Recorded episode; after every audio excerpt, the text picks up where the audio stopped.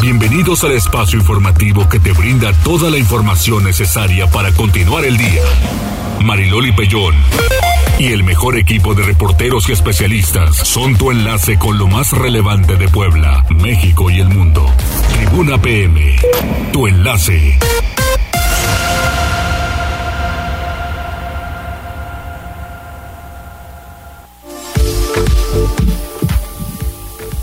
Muy buenas tardes, el día de hoy estamos transmitiendo completamente en vivo Tribuna Noticias con Mariloli Pellón desde el Carolino de la Benemérita Universidad Autónoma de Puebla. Adelante Mariloli. Aura, ¿cómo te va? ¿Cómo estás? Yo muy bien, muy contenta de estar contigo nuevamente. Muchísimas gracias. Aquí andamos viendo el partido, ¿verdad? Y bueno, al menos yo que le voy a Croacia estoy un tanto enfadada. Ya sé que en cabina ya se está feliz y no sé quién más. Pero bueno, aquí, ¿quién va a Croacia? ¿Quién va a Croacia? ya se fue del otro lado. Ya se fue. oh, que la canción. Bueno, muy bien. Gracias, Aura. Pues con el gusto de saludarles, estamos transmitiendo, como lo dice Aura, desde la Benemérita Universidad Autónoma de Puebla, aquí en el edificio Carolina, en el hermosísimo edificio Carolina, primer patio. Y me da muchísimo gusto saludarles. Jazz, ¿cómo te va? Aquí estamos, Dolly, te saludo con mucho gusto. En este martes 13 de diciembre, como bien lo dices, disfrutando el triunfo de Argentina hasta el momento. Oye, Jazz, y pues nosotros podemos ir justamente a los números telefónicos. Es el 242-1312, el 2223-903810. En redes sociales, arroba Noticias Tribuna y arroba Mariloli Pellón. Y además, ¿por dónde estamos transmitiendo? a través de redes sociales en las páginas de Twitter y de Facebook de Tribuna Noticias, Tribuna Vigila Código Rojo. También estamos en la página de La Magnífica. Aquí recibimos todos sus comentarios, saludos, reportes y, por qué no, también hasta lo que va a comer este día. Exactamente, eso vale la pena porque muchos ya hasta pusieron la botana por estar en el fútbol. Y muchísimas gracias a quienes también pues nos proporcionan todas las facilidades. ¿Cómo te llamas, chiquillo? de cafetería. Alfredo, le mandamos un saludo al Alfredo, que tú nos das todas las facilidades aquí en la cafetería de, la web. Muchas gracias. Y pues listísimos para tendencias, Jazz.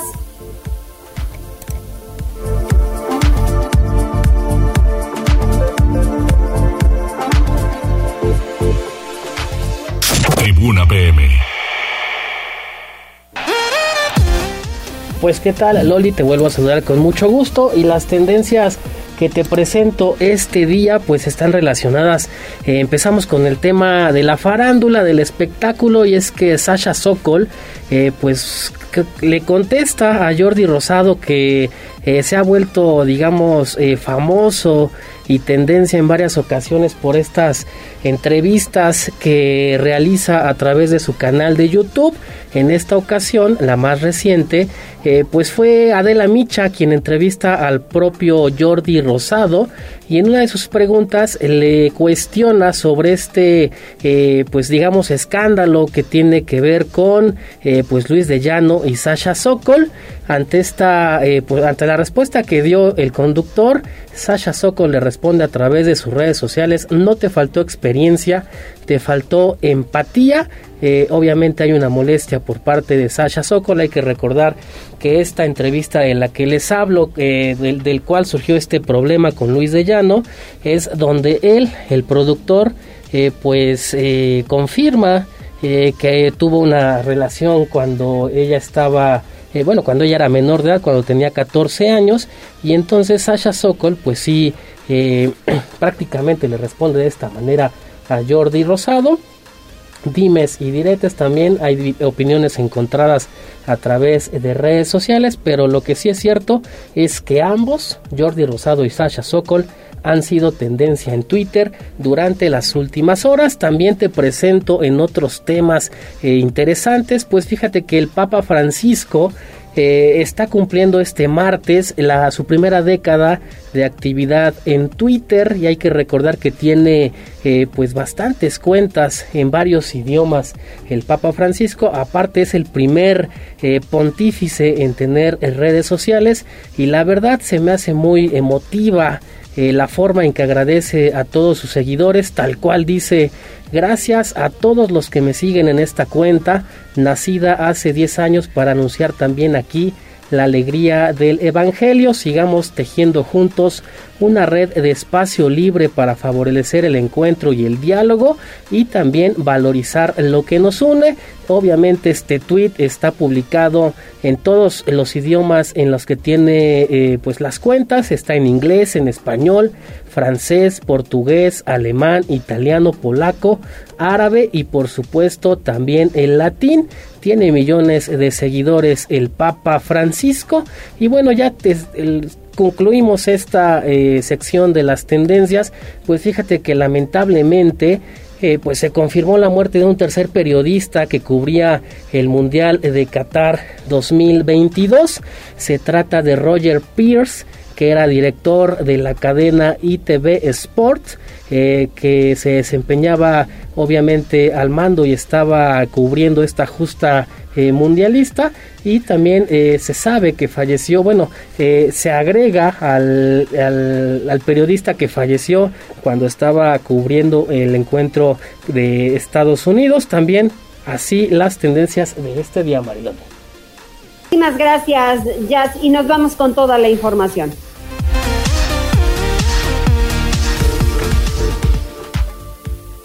Comenzamos con las noticias y primero es con un comunicado acerca de la salud del gobernador Miguel Barbosa Huerta y el comunicado del gobierno del estado en donde dice al respecto de diversos comentarios en redes sociales que especulan sobre la salud del gobernador de Puebla Miguel Barbosa Huerta, por este conducto se informa lo siguiente.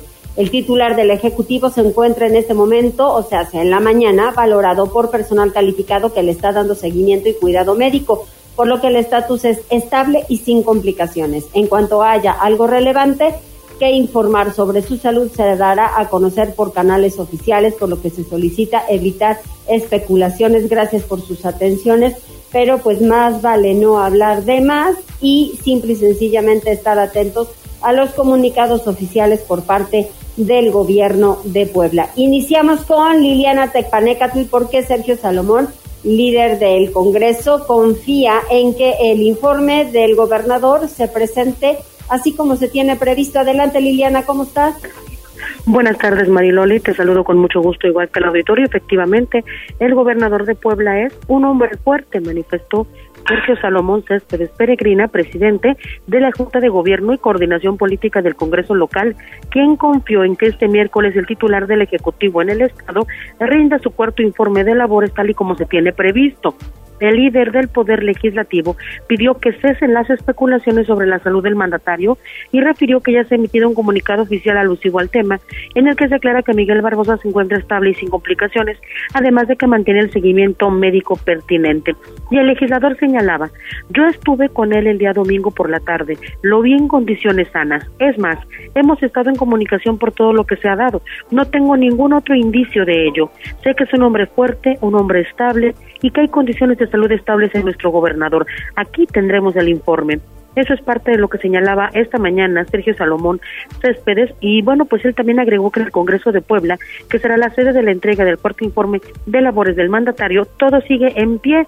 El legislador aseguró eh, que bueno, pues los preparativos para recibir al mandatario siguen llevándose a cabo y confío en que Barbosa Huerta llegará sin contratiempos al recinto para informar de los principales logros de su administración en el último año de trabajo.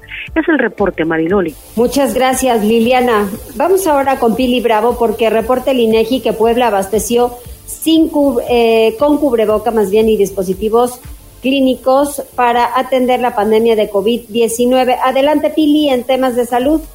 Gracias, pues mira, eh, resulta que el INEGI en su estudio señala que la industria de dispositivos médicos y material, integrada por una variedad de productos, sobre todo que atendieron, como es el caso de cubrebocas y gasas durante el periodo de la pandemia, aparatos de diagnóstico para resonancias magnéticas y electroencefalogramas, la fabricación de material desechable de uso médico fue la actividad productiva más importante y ahí Puebla pues tuvo un incremento del 12% en su demanda porque pues en Puebla existe una gran variedad de industrias textiles que pudieron dar abasto para los laboratorios, así como las instituciones de salud.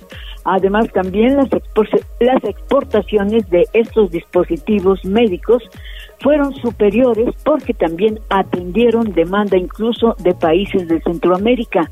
INEGI y la Asociación Mexicana de Industrias Innovadoras de Dispositivos Médicos están presentando una publicación donde están dando a conocer pues cómo aportaron durante el tiempo de la pandemia pues el abasto de estos productos que fueron necesarios, sobre todo incluyendo del cubreboca, gasas, así como uniformes médicos, en donde Puebla pues tuvo una gran relevancia. El reporte, Mariloli. Muchísimas gracias, Pili. Vamos con Gisela porque detienen a 11 conductores tras operativo alcoholímetro. Pues desafortunadamente la gente si toma está manejando, que eso es algo que no deben hacer. Adelante, Gisela. Así es, Mariloli, te saludo con mucho gusto, igual que a nuestros amigos del auditorio, y precisamente pues un total de 11 detenciones de conductores en estado de ebriedad y cuatro vehículos trasladados al corralón municipal fue el saldo del operativo alcoholímetro aplicado el pasado fin de semana. Esto lo dio a conocer María del Rayo Ramírez Polo, directora de Tránsito y Movilidad de la ciudad de Puebla. En entrevista, la funcionaria puntualizó que los dispositivos son constantes y de manera itinerante en las cuatro zonas de la capital poblana ya que conducir bajo los influjos del alcohol constituye una falta administrativa. Dejó en claro que seguirán trabajando para minorar principalmente los riesgos de accidentes fatales, precisamente por consumo de bebidas embriagantes o sustancias prohibidas. Pero escuchemos parte de lo que mencionaba. El fin de semana pasado realizamos el operativo alcoholímetro, en el cual se tuvo un total de 11 detenciones en un día. Comentarles, el operativo alcoholímetro permanece de manera eh, constante en el municipio de Puebla. Fines de semana principalmente, continuaremos todo diciembre y enero con este operativo. Como ustedes saben, se ha llevado a cabo en diferentes eh, meses a lo largo del año y así continuaremos para el siguiente año. Recordarles, es un operativo itinerante. Estamos haciendo un recorrido en cuatro zonas de la ciudad, diferentes puntos en los cuales, bueno, pues eh, justamente eh, se detectan los conductores que pudieran tener algún grado de alcoholemia, se hace la detención y se hace la remisión al juzgado cívico. Ramírez Polo manifestó que las fiestas de Sembrina provoca un incremento de siniestros. Esto al señalar que octubre ha sido el mes con mayor hechos de tránsito con 630, mientras que en noviembre se registraron 561 y en lo que va de diciembre Mariloli ya 265, por lo que están laborando para evitar que incrementen. La información. Oye, y por otro lado, ¿qué dice la Secretaría de Seguridad Ciudadana sobre casos de extorsión en diciembre? Pues esos también incrementan Mariloli durante esta época. Esto lo reveló Miguel Martínez Martínez, coordinador general de operatividad policial de la Secretaría de Seguridad Ciudadana, quien informó que tan solo este lunes 12 de diciembre atendieron de tres a cuatro casos. El funcionario dio a conocer que los delincuentes aprovechan el pago de aguinaldos para cometer diversos delitos, pues las y los ciudadanos se acostumbran a buscar ofertas o descuentos que son irreales. De ahí que pidió realizar compras en sitios establecidos. Indicó que es fundamental verificar los sitios virtuales en los que se realizan compras y evitar entrar a links que se envían vía mensaje, pues muchas veces se tratan de extorsiones. Escuchemos. Está invitando a la ciudadanía sobre todo que pues no caigan, sobre todo porque ahorita llega el aguinaldo y muchas veces si se dan cuenta hay gente que dice que les venden pantallas y no son, entonces también son casos de extorsión o al final los están timando, pues no hacer compras de un o a veces este, en páginas que no son oficiales o en mejor en un lugar establecido y también las llamadas, como comentan, pues que nos, nos tengan confianza, que nos llamen para que podamos atender y que no se dejen sorprender. Todo se tiene que tener en cuenta, se tiene que tener cuidado, la gente tiene que ver dónde compra, tiene que tener realmente un lugar establecido. Digo, hay muchos lugares donde pueden acudir y tener la certeza de lo que estén comprando. No irse por lo más barato, porque a veces dicen que lo barato sale caro. Martín Martínez manifestó que este año se intensificaron las campañas de información para evitar caer en engaños a través de depósitos o movimientos bancarios. A la par pidió a las y los ciudadanos denunciar estos casos para actuar de manera eficiente y eficaz con el fin de frenar estos casos. El reporte Mariloli. Muchísimas gracias, Gise. Vamos ahora con Liliana Tecpanecatl. ¿Por qué hay que saber en dónde denunciar si no se recibe el aguinaldo? Adelante, Liliana. Gracias, Mariloli. Muy buenas tardes. Pues efectivamente, el aguinaldo es una prestación establecida en la ley desde 1970 y a la que tienen derecho todos los trabajadores en nuestro país. Los empleadores, a su vez, tienen la obligación de depositar al menos el equivalente a un a 15 días de salario antes del 20 de diciembre. Sin embargo, bueno, pues muchas de estas empresas sí llegan a incumplir con esta obligación. ¿Qué hacer al respecto? El secretario del Trabajo en la entidad, Gabriel Biestro Medinilla, dijo que si bien la autoridad que está encargada de recibir todas las denuncias relacionadas con la ausencia de este bono de fin de año es la PRODEP, que es la Procuraduría de la Defensa del Trabajador, en el caso del organismo a su cargo, pues también estarán de puertas abiertas para poder recibir a todos los trabajadores que necesiten levantar una denuncia.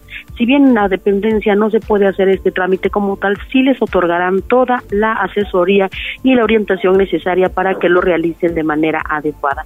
La Procuraduría de Defensa del Trabajador para aquellos trabajadores que necesiten ir de manera directa a la dependencia, pues se encuentra aquí en Puebla, ubicada en la colonia El Vergel, sobre la calle, la avenida 31 Y bueno, pues en este sentido, el secretario también eh, invitaba a los trabajadores a que denuncien y les recordó que tienen todo un año, el año siguiente, después de no haber recibido el aguinaldo, para poder realizar la denuncia. En algunos casos, los empleadores eh, ofrecen a los trabajadores eh, pagar el aguinaldo en dos o tres emisiones o bien hacerlo incluso en especie. Esto está prohibido. Sin embargo, si los trabajadores aceptan, se puede llegar a un acuerdo, pero siempre tiene que ser eh, de acuerdo justamente a que los trabajadores eh, aprueben este tipo de pagos. Si ellos no están de acuerdo, entonces el empleador tiene la obligación de pagarlo tal y como lo exige la ley. Sobre el procedimiento le indicó que es muy rápido, no es un trámite que lleve mucho tiempo y las resoluciones tampoco tardan demasiado, aunque insistió en que no es dependencia a su cargo la que se encarga de realizar estos trámites. No obstante, insistió en el llamado a los trabajadores para que sí denuncien y evitar los abusos por parte de los patrones. Lo que él dejó muy claro es que de parte de la Secretaría del Trabajo no hay compromisos con nadie más que no sea la clase trabajadora, por lo tanto dijo, cualquier empresa que infrinja la ley estará pues justamente siendo supervisada por parte de la dependencia. También recordó que es ilegal por completo pues tomar represalias en contra de aquel trabajador que presente alguna denuncia y ello llevaría pues a un nuevo proceso en contra del empleador que así se comporte. Finalmente, él recordó que también se establecerá un módulo afuera de la Secretaría del Trabajo que está ubicada eh, atrás del centro de convenciones en la zona del barrio de San Francisco en Puebla Capital, en donde se estará ofreciendo toda la orientación necesaria para los trabajadores que necesiten interponer una denuncia, lo cual puede aplicar a partir del próximo 20 de diciembre. Este es el reporte, Mariloli. Muy completo, muchas gracias. Liliana, vamos con Daniel ¿por qué jóvenes provocan incendio de vehículo por uso de pirotecnia en Huejotzingo? Adelante, Daniel. ¿Qué tal, Mariloli? Te saludo con gusto. Efectivamente, jóvenes quienes jugaban con pirotecnia provocaron el incendio de un vehículo en calles del municipio de Huejotzingo. Según testimonios de testigos, un grupo de niños y adolescentes se encontraba divirtiéndose al arrojarse cuetones en la avenida Porfirio Díaz junto al Parque de San Diego. Sin embargo, durante el juego uno de los explosivos alcanzó un vehículo que se encontraba estacionado en la zona, tras lo cual se incendió totalmente. Por lo anterior, se solicitó el auxilio de los servicios de emergencia, pero ante la demora de su llegada, fueron los mismos vecinos quienes se encargaron de sofocar las llamas. Al arribo de los elementos de la Policía Municipal y personal de bomberos, el fuego ya estaba siendo sofocado por los vecinos, por lo que reprendieron, fueron reprendidos por parte de los pobladores quienes se encontraban molestos por la tardanza. Hasta el momento se desconoce la identidad del responsable del incendio, así como del afectado. Loli. Muchísimas gracias, Daniel, muy amable. Y le recordamos que estamos transmitiendo desde dónde, Aura. Estamos transmitiendo desde el Carolino en el primer patio, así es que gracias a todo el equipo de Tribuna Comunicación. Regresamos en un momento.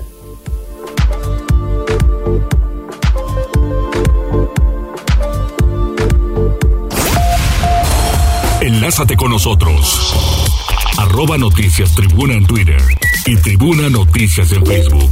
Ya volvemos con Tribuna PM. Noticias, tendencias y más. Estamos de regreso. Tribuna PM, tu enlace.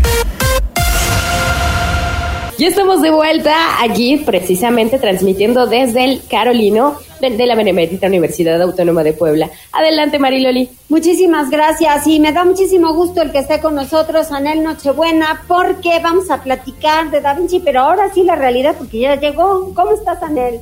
Hola, bien, buenas tardes, Mariloli, gracias por el espacio y buenas tardes a todos tus radioescuchas. Pues aquí muy contentos de recibirlos en el Carolino, el, el corazón de la universidad, uno de los, el corazón del centro histórico, o uno de los, de los corazones que hacen latir el centro histórico, el centro de los saberes, el Carolino, y donde felizmente, como ya lo dices, ya está aquí la exposición eh, de Da Vinci y sus seguidores. La otra vez te preguntaba, ¿con qué ojos hay que ver a Da Vinci y cómo, cómo debemos de percibirla para todos aquellos quienes tengamos la oportunidad de verla? Pues abiertos de corazón, que es lo más importante, y dispuestos a encontrarse con piezas que tienen 500 años. Wow. Imaginando que cuando estas piezas estaban eh, y existían, cuando empezaron a, crearse, nosotros vivíamos en una cultura paralela, en otro mundo, ¿no? Que sucedía en, en, en, México hace 500 años. Y, y, bueno, finalmente llegan estas, estas piezas que nos hablan de la vida de Leonardo da Vinci, no solamente él como pintor, sino su relación con sus estudiantes. Leonardo da Vinci tuvo muy pocos estudiantes en, el, en la Academia de Leonardo da Vinci, que así se llamaba, y tenía muy pocos estudiantes. Y esos estudiantes están hoy en el Carolino.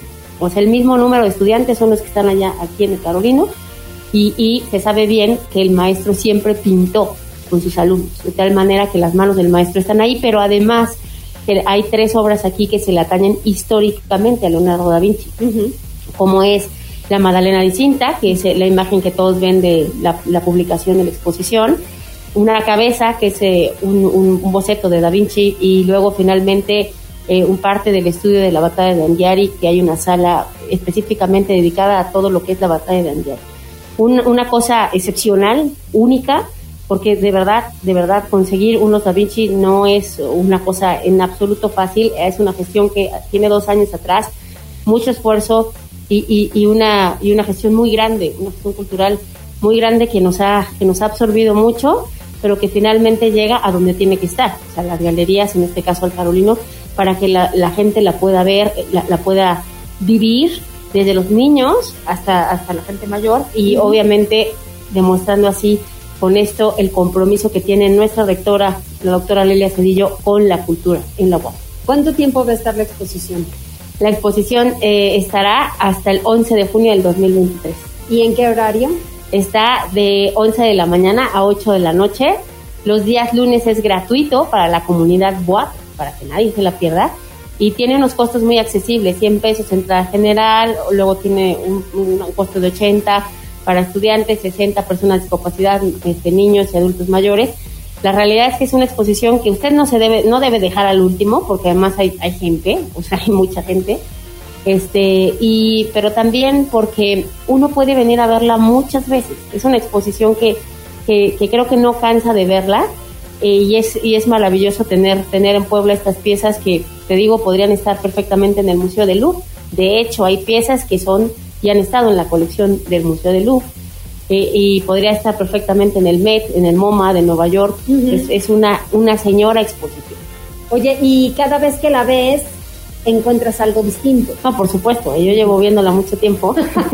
Y hoy descubres una cosa y mañana descubres o sea, otra. Imagínate, yo esta exposición trabajé en su curación desde hace dos años y las piezas pues, yo no las veía físicamente. trabajar en la curación para que la gente sepa? Eh, bueno, primero lo que hacemos como gestores culturales es seleccionar qué queremos hacer. En este caso fue una exposición que hablara sobre la vida de Da Vinci, que tuviera que ver con Da Vinci.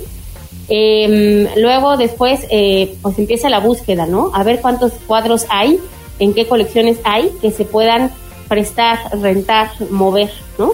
Y ahí empieza una localización de, de, dueños de, de obras que están dispuestos a, a, a, lo mejor a darte la obra. Pero lo más importante es el curador, es decir, quien, quien, quien arropa, quien organiza toda la exposición, le pone un guion museográfico, en este caso los seguidores de Da Vinci, quien la ordena, quien la cuida y a quien le prestan las obras, porque claro, a prestarte un Da Vinci, pues... Hombre, no, cualquiera, ¿no? No creo que me lo presten a mí, ¿no? No es tan fácil que se suelte. o sea, al final sí nos los prestan a nosotros como, como equipo, ¿no? Pero finalmente Nicola Barbatelli, que es uno, el mayor experto de Da Vinci del mundo, pues este es quien pide las obras, a quien se las dan y luego fue, pues ya una vez que se tienen localizadas las piezas, que se fue hace dos años, se, se hace el cálculo de cuántos millones de pesos eh, se necesitan para traerlas a México, específicamente a México, y después se buscan los sponsors, quién va a pagar los millones de pesos que cuesta esto. Sí. Y felizmente en esta ocasión pagó eh, la casa Medici, que son los dueños de la obra de Da Vinci en su mayoría, eh, auspiciadores de millones y millones y millones, ni les digo cuántos millones de pesos, y luego la empresa Ellison, quien, quien también pues puso muchos millones, o sea, menos que la casa Medici, pero que puso muchos millones. Claro, pero al final es que está llegando a un sitio seguro, a un lugar de prestigio, y en la Benemérita Universidad Autónoma de Puebla, no hay más. Y en realidad es, es, un, es un trabajo complejo porque los coleccionistas, una vez que, que seleccionan las piezas y que se puede conseguir el recurso haciendo, te repito, una gestión cultural ahí importante, esta, esta gente debe ver las salas, eh, checarse que tengan las condiciones, que sean lugares eh, importantes de prestigio en donde se puedan presentar, porque no podríamos presentarlo en cualquier lugar, y luego entonces se tiene la autorización. Y luego sale ese lindo avión que, llegó hace unos meses a, México y la emoción de, ver las piezas, digo, yo nunca las había visto, había visto algunas en, en, ciertas exposiciones, nunca juntas, es la primera vez que se juntan expresamente para México.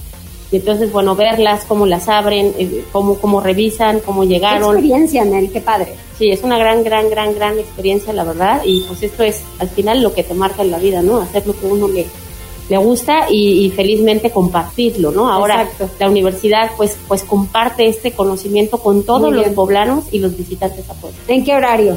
Está de lunes a domingo de 11 a 8 de la noche.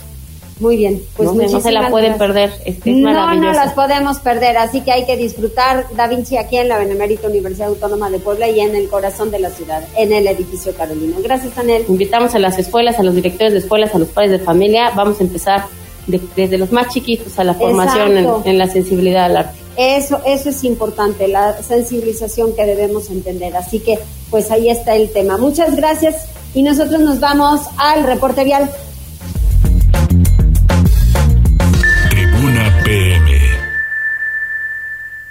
Reporte Vial. Contigo y con rumbo. Desde la Secretaría de Seguridad Ciudadana compartimos el reporte vial en este martes 13 de diciembre con corte a las 2 y media de la tarde. Encontrarán tránsito fluido en Boulevard Capitán Carlos Camacho Espíritu, desde Boulevard Municipio Libre hasta Circuito Juan Pablo II y en la Diagonal Defensores de la República entre la 4 Poniente y la Calzada Ignacio Zaragoza. Además, hay buen avance sobre la 2 Oriente, desde la 24 Norte hasta Boulevard 5 de Mayo. Por otra parte, tomen sus precauciones, ya que se registra carga vehicular en Boulevard 18 de Noviembre, entre la autopista México-Puebla y la 16 Oriente, y en Boulevard 5 de Mayo, desde la Avenida de la Reforma hasta la 31 Oriente. Asimismo, hay ligero tráfico sobre la 31 Poniente, entre la 21 Sur y la 11 Sur. Hasta aquí el reporte vial y no olviden mantenerse informados a través de nuestras cuentas oficiales en Facebook, Twitter e Instagram. Que tengan una excelente tarde. Puebla, contigo y con rumbo. Gobierno Municipal.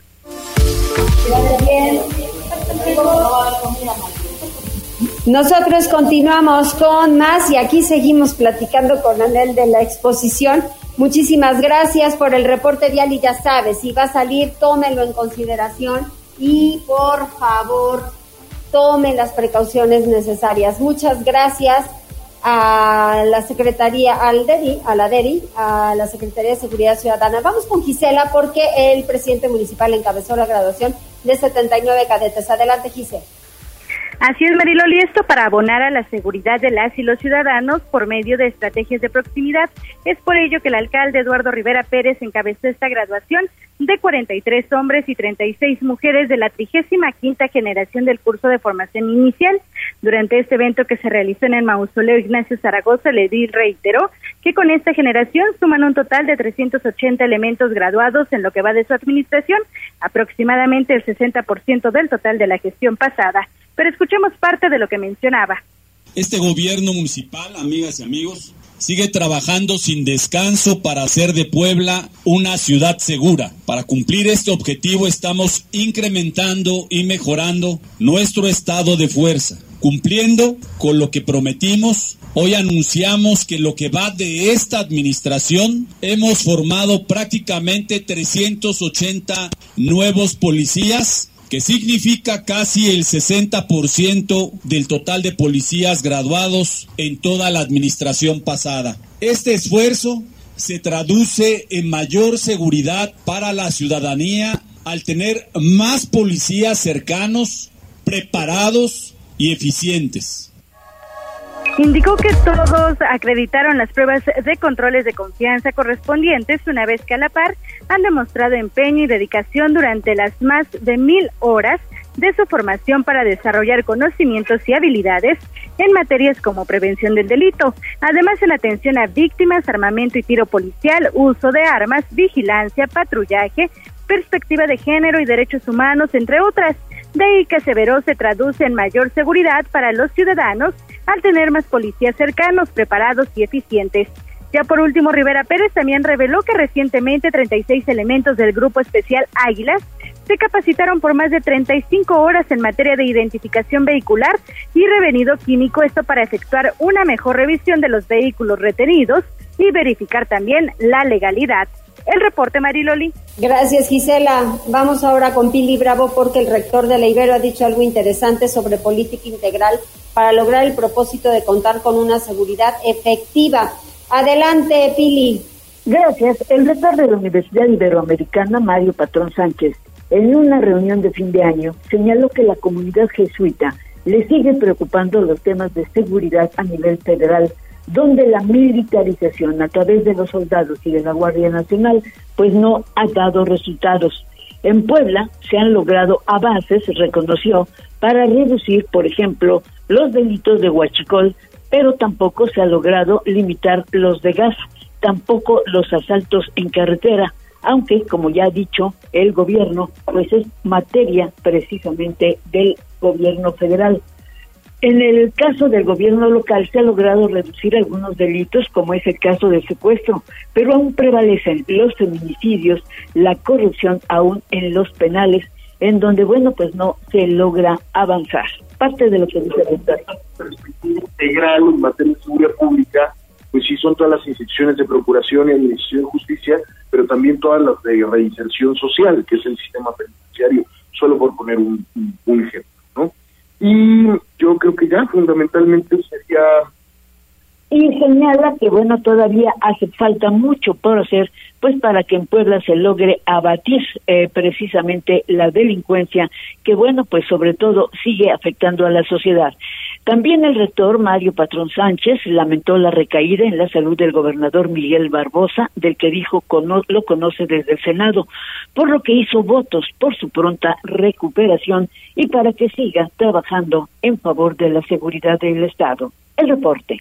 Muchísimas gracias, Pili. Vamos con Liliana porque la Secretaría del Trabajo distinga 26 empresas con el reconocimiento Trabajo Digno. Adelante, Liliana. Muchas gracias, Mariloli. De nueva cuenta te saludo con gusto. Fíjate que esta mañana Gabriel Diestro Medinilla, secretario del Trabajo en la entidad, encabezó la ceremonia en la que se reconoció a 26 empresas que obtuvieron esta distinción de otorgar trabajos dignos. Es un asunto importante porque el año pasado se lanzó también la convocatoria para que las empresas cumplieran los protocolos que se requerían para obtener esta distinción y solamente seis de ellas lo obtuvieron y en ese caso pues estamos hablando de 26. En este sentido, Gabriel Biestro dijo que bueno, pues se mandan una serie de cuestionarios a las empresas, eh, especialmente a los trabajadores, para que ellos vayan considerando pues cuáles son los criterios de los que gozan eh, sus condiciones laborales en los diferentes centros de trabajo en Puebla y bueno, pues así justamente es que se valora cómo operan estas empresas respecto de sus políticas para los trabajadores. La mayoría de las empresas que fueron galardonadas esta mañana pues fueron del sector industrial este reconocimiento pues va dirigido, Mariloli, a todos los centros de trabajo del Estado que pueden ser empresas, organismos sindicales o cámaras empresariales. Y bueno, pues la primera emisión del 2022 de este proceso de selección, como te señalaba, pues fue justamente en donde se fueron eligiendo y depurando estas empresas. En el caso del trabajo digno, pues hay diferentes criterios que se tienen que tomar en cuenta y bueno, tienen que ver con la seguridad, las prestaciones, los centros de trabajo y el clima laboral que se puede ofrecer a los colaboradores de cada una de de las empresas, así como los incentivos y el reconocimiento a un trabajo bien desempeñado. Y bueno, pues Gabriel Biestro indicaba que es importante que cada vez sean más las empresas que se sumen a este tipo de actividades porque pues de alguna manera tácitamente ellos admiten que hay mucho por mejorar, pero sobre todo que están comprometidos a hacerlo en favor sobre todo de los trabajadores en Puebla. Este es el reporte, Mariloli. Oye, y platícame sobre otra cuestión importante porque pues al eh, además de lo que nos acabas de comentar, eh, creo que también es importante el resaltar sobre los ayuntamientos y el tema del DAP. ¿Qué hay, Liliana, en realidad? Gracias, Mariloli. Pues mira, al confirmar que las leyes municipales de ingresos de los ayuntamientos se van a aprobar en una sesión extraordinaria, Sergio Salomón Céspedes Peregrina, líder del Congreso, reveló que cuatro municipios han pedido la aprobación del derecho de alumbrado público, el DAP, con tasas que son superiores a las que marca la fórmula. Entre estos municipios figura Puebla Capital. El líder de la Junta de Gobierno y Coordinación Política del Congreso abundó que ya se solicitó a las autoridades municipales involucradas que justifiquen el cálculo de dicha contribución y si demuestran que el monto solicitado es legal, se va a considerar su solicitud. Y él señalaba, Estamos ya teniendo temas en cuatro o cinco municipios específicamente en donde se rebasan las tasas y estamos pidiendo la justificación por parte de ellos, señalaba el líder legislativo. Céspedes Peregrina dijo que las leyes municipales de ingresos ya no se aprobaron dentro del periodo ordinario porque no se presentaron las condiciones necesarias para ello. Y es que, explicó, el tema requiere de un análisis puntual y minucioso por parte de los legisladores y por ello lo más probable es que la sesión extraordinaria en donde estas se discutan se programará para el fin de semana próximo. Este es el reporte, Maylori. Muy bien, muchísimas gracias, Liliana. Pues hay que estar desde luego muy pendientes con este tema que a los ayuntamientos les preocupa bastante. Gracias, Liliana. Y nada más, Aura, dinos con qué marcador andamos y nos vamos a una pausa, por favor. Híjole, Mariloli, creo que este no te va a gustar. Ya estamos 3-0 favor Argentina. y ya estamos en el minuto 76 Hijo, no, 78. ya no, ya no veo, ya no veo. Qué horror, qué horror. Muy bien, pues ni modo. Oye, pero antes de irnos una pausa, les recordamos que la Villa Iluminada del municipio de Atlisco está pendiente y además los quiere recibir a todos ustedes. Yo fui el día de la inauguración y la verdad vale la pena. Hay que recorrer las principales calles del centro de Atlisco, es completamente gratuita, ustedes tendrán unas imágenes con luz divinas a partir de las 6 de la tarde, 6.30 aproximadamente, ya ve que ahora oscurece mucho más temprano y pues hay que disfrutarla, hay que gozarla porque de verdad vale la pena tomar las mejores fotografías con escenarios espléndidos. Así que allá en Atlisco los reciben, los reciben cálidamente con muchísimo gusto y hay que estar en la Villa Iluminada de Atlisco de este 2022 que de verdad vale la pena. Pues vamos a dónde? Vámonos a una pausa, Mariloli, pero regresamos. Recuerden, estamos transmitiendo desde el edificio Carolino de la Benemérita Universidad Autónoma de Puebla. Regresamos. Volvemos. Enlázate con nosotros. Arroba Noticias Tribuna en Twitter y Tribuna Noticias en Facebook. Ya volvemos con Tribuna PM. Noticias, tendencias y más. Estamos de regreso. Tribuna PM, tu enlace.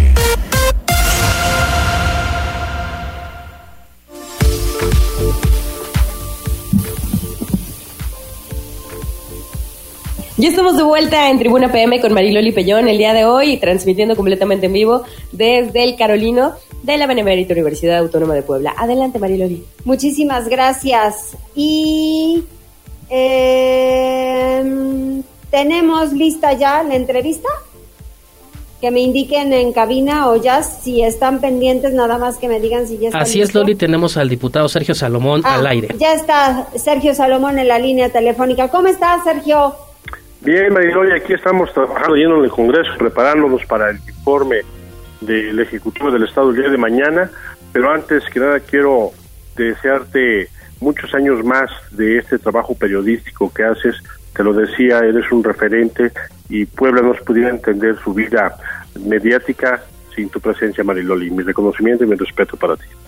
Muchísimas gracias, Sergio. De verdad te lo aprecio muchísimo. Oye, ¿cómo hay que prepararse ante un informe del gobernador? Porque eso como que nunca lo sabemos. A, nosotros nos nos dan a conocer pues la, la, información en donde el gobernador pues estará listo de presentarse en el Congreso ahora eh, ante los, los diputados como, como debe ser, como realmente tiene que ser. Y ustedes diputados, cuéntame qué hacen. Bueno, pues nosotros estamos preparando los posicionamientos, recogiendo la postura de los diferentes compañeros de la, de la bancada para saber cómo vamos a fijar posicionamiento, cómo lo vamos a estar trabajando, cómo vamos en su momento a estar con todos viendo las metas que se alcanzaron del gobierno y también entrando en la reflexión porque vendrá la glosa del, del gobierno donde nos darán cuenta de todo lo que se hizo con lo que nosotros aprobamos y nos lleva a un tema de equilibrio, a un tema también de comisiones que tenemos el cierre del año, pero ahorita lo inmediato es el día de mañana el informe donde se están viendo instalaciones, se están viendo haciendo pruebas de sonido, donde está viendo la logística, el orden de los posicionamientos y bueno, será un informe importantísimo para la ciudad de Puebla. Oye, Sergio, ¿qué hay que resaltar eh, para este informe de gobierno? Bueno, mira, yo creo que un tema importantísimo es la seguridad. En el estado de Puebla se vive eh, con mucha seguridad, sí, hay áreas de oportunidad, es un tema que se tiene que seguir combatiendo, pero yo creo que es importante hacer un análisis muy puntual de cómo se vive la seguridad acá, cómo está en otros estados y bueno, saber que seguimos avanzando contra nuestros propios índices. Creo que es un tema importante, el tema de las escuelas que siguen caminando, que a lo mejor no se notan, pero si el día de mañana pudiéramos comparar cuánto nos cuesta una colegiatura en un colegio privado contra lo que no se paga en una escuela de gobierno, bueno, podríamos entender que el gasto es muy fuerte y que se mantiene la educación a miles y miles de niñas y niños en nuestro estado que fíjate que al final de cuentas eh, la educación pues es la, mejor inversión que puedas hacer en los estudiantes, en tus hijos, en tus hijas. Así es, sin duda. Es la mejor inversión que se tiene que hacer y bueno, pues el Estado tiene una obligación como tal. Se mantiene el tema, se mantiene ese estatus, se mantiene el estatus de salud, donde los hospitales generales siguen dando mucho apoyo y ayuda a todo ello y bueno y se mantiene todo el aparato no como es el poder judicial como es el poder legislativo y esto permite seguir avanzando siempre con mucha fuerza para el bienestar de las pobladas y los poblanos que es lo que se busca. Y bueno pues siempre es uno de los eventos más importantes que tiene el Congreso es el informe del Ejecutivo del Estado Así es. Oye, ya que mencionas el Poder Judicial del Estado, ¿cuáles son los puntos clave de la ley orgánica?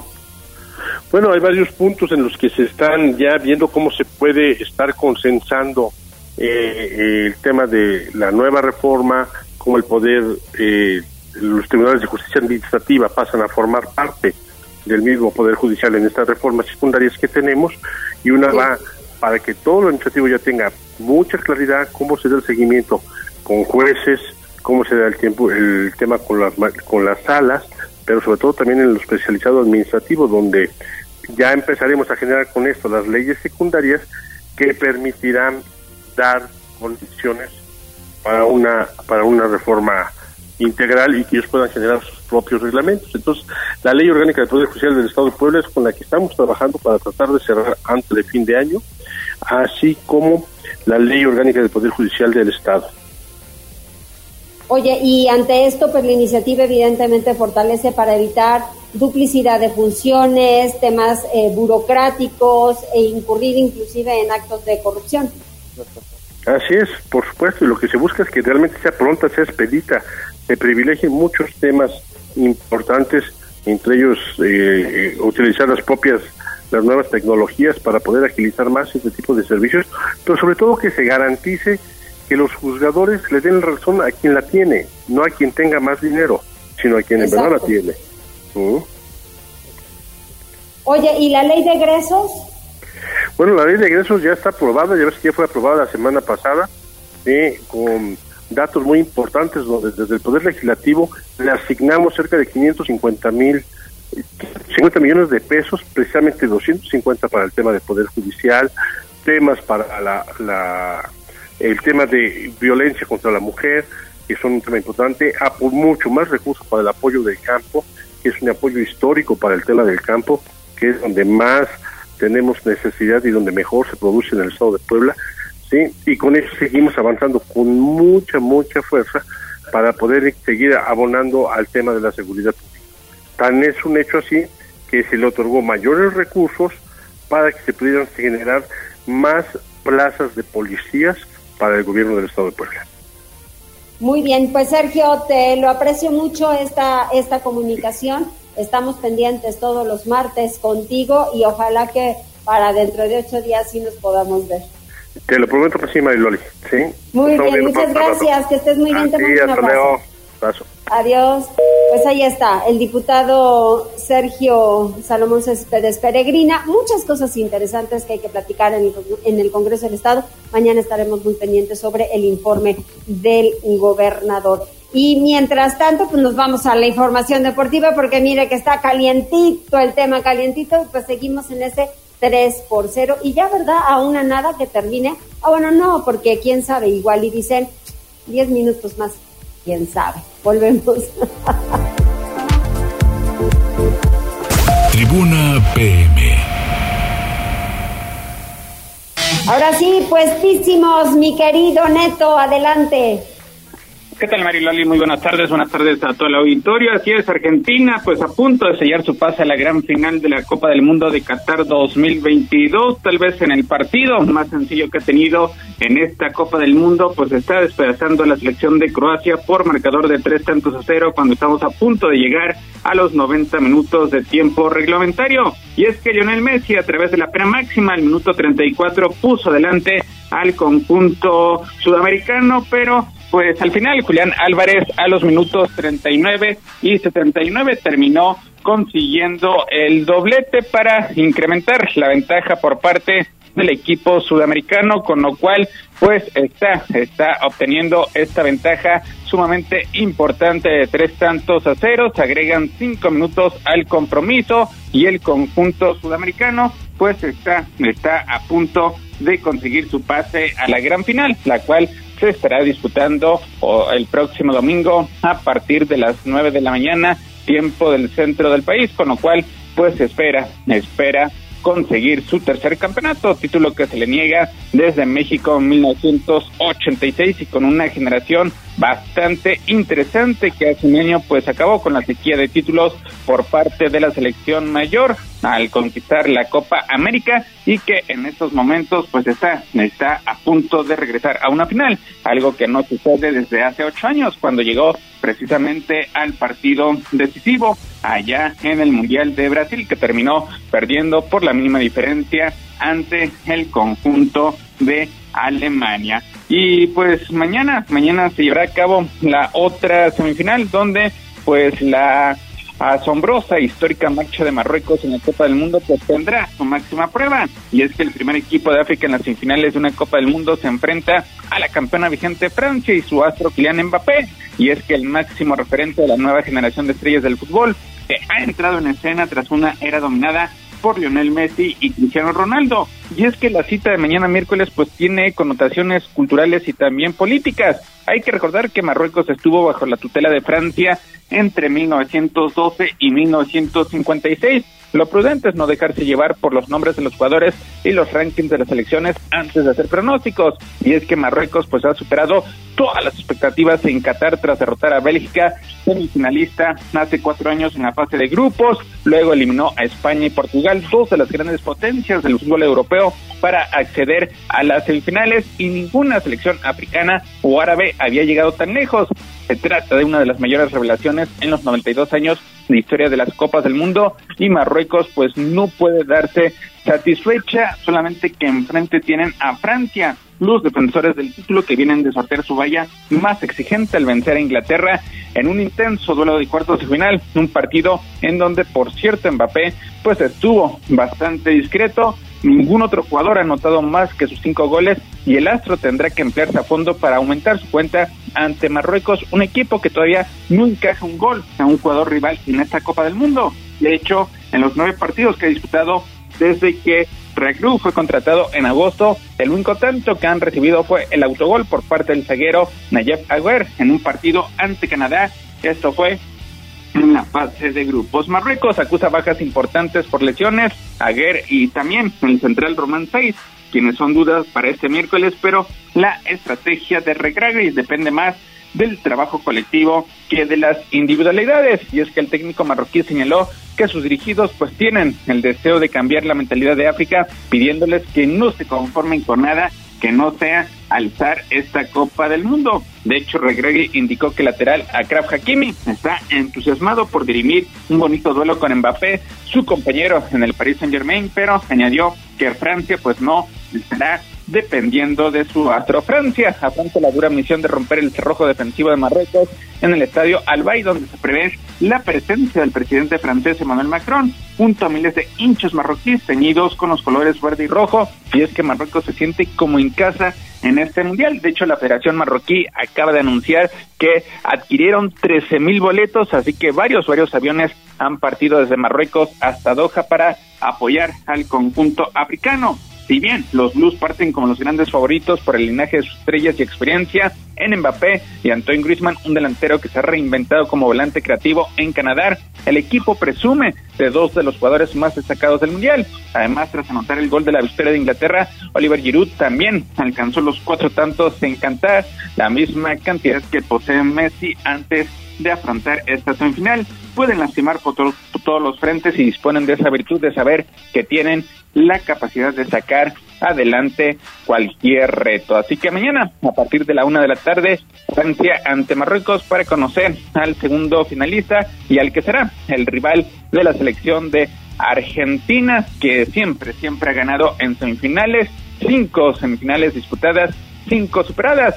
Lo hizo en 1930, 1986, 1990, 2014 y también en 2022 porque pues ya en estos momentos finaliza el árbitro el encuentro, Argentina termina peleando, superando 3-0 al conjunto de Croacia en lo que podría ser la última Copa del Mundo por parte de Luka Modric, un equipo férreo, bien disciplinado, pero que pues ya no pudo ante el espíritu argentino, así que Messi estará disputando su segunda final del mundo y esta vez pues espera, se espera que sea completamente distinta, esperando a Francia, el actual monarca, o a Marruecos, que sería una auténtica sorpresa si es que llega a estar presente en el partido más importante a disputarse el próximo domingo. Así que Argentina, primer finalista, termina goleando 3-0 en el conjunto de Croacia para llegar, llegar al partido decisivo que se estará definiendo el próximo domingo a partir de las 9 de la mañana, tiempo del centro de México. Vámonos con el resto de información porque pues el Club Puebla continúa con su preparación a la espera, a la espera de conocer refuerzos, de conocer nuevas adquisiciones para lo que será el próximo torneo y con la baja inminente por parte de Maxi Araujo, quien pues se sabe ya está ultimando detalles para incorporarse al conjunto de Toluca, con lo cual pues sería una tercera baja sensible del equipo de del equipo dirigido por Lalo Arce, que continúa con su preparación intensa allá en Querétaro a la espera de conformar sus primeros partidos amistosos y desde luego la espera de refuerzos para lo que será el torneo clausura 2023, donde el Puebla pues estará empezando ante conjunto de Pachuca en calidad de visitante. Por su parte, ayer arrancó la Copa por México, Cruz Azul empató sin goles en Necaxa en su cuarto partido de preparación de cara a lo que es el nuevo campeonato en un partido en el que el estratega Raúl El Potro Gutiérrez apostó por canteranos, luego de que por reglamento pues no pudo contar con los refuerzos Ramiro Carrera y tampoco Augusto Lotti. Cruz Azul comenzó con un equipo que en la zona baja se pareció al que Raúl Gutiérrez usó al final de la apertura 2023 con Jesús Corona, Juan Escobar, Julio César Cata Domínguez, Ramiro Funes Mori e Ignacio Rivera, además de la inclusión de Joaquín Martínez por la lateral derecha. La media cancha estuvo conformada por Eric Lira, quien estuvo acompañado por Alexis Gutiérrez, quien regresó al equipo, además de Rodolfo Rotondi y Jesús Escobosa, mientras que Edgar Gutiérrez estuvo como centro delantero. A segunda hora, Atlas y Santos Laguna empataron sin goles al debutar también en la Copa por México en el Estadio Jalisco, un torneo que sirve de preparación para los equipos de cara al presente torneo. De ese modo, con el Atlas debutó en un partido en forma Benjamín Mora, quien llegó para sustituir en el timón a Diego Coca, quien le dio el bicampeonato a los rojinegros. Y ya para rematar la información deportiva, en la NFL, Mac Jones lanzó para 235 yardas, Rogan McKinnon tuvo un crucial regreso para touchdown en un balón suelto y los Patriotas de Nueva Inglaterra dieron la vuelta para vencer 27-13 a los Cardenales de Arizona que se quedaron sin el quarterback, Keller Murray, en el primer periodo, una posible fuerte lesión en la rodilla. Mariloli, lo más relevante en materia deportiva. Uy, pues mira, yo la verdad que sí lo lamento, ¿eh? porque yo le iba nada más y nada menos que a Croacia. Tú le ibas a Argentina, ¿verdad? Sí, me quedaba con Argentina, pues sobre todo, sobre todo por lo que representa ser la última Copa del Mundo de Lionel Messi, acompañados de una generación pues bastante, bastante destacada y con el descubrimiento de la nueva joya, Julián Álvarez, que hace recordar los momentos que llegó a tener jugadores como Batituta, como Crespo y que puede hacer el futuro del conjunto sudamericano. Muy bien, bueno, pues está, está bien. Al final de cuentas es fútbol, que gana el mejor, se desempeñaron muchísimo mejor en la cancha, que así lo hemos visto en este partido, y no hay más, gana el que mete goles y punto, y el que se defiende perfectamente para que no le metan o que le metan los menos posibles. Muy bien, pues Aura, muchas gracias. Neto, primero te despido a ti. Gracias. Saludos, buenas tardes. Gracias en cabina, gracias Jazz y mi querida Aura, ya nos vamos. Así es, Mariloli, muchísimas gracias a todos los que estuvieron en cabina, Jorge Luis Vera, obviamente a Abigail, aquí a Israel, muchísimas gracias a nombre de Tribuna Comunicación, nos despedimos. Gracias, Mariloli, buenas tardes. Gracias a ustedes.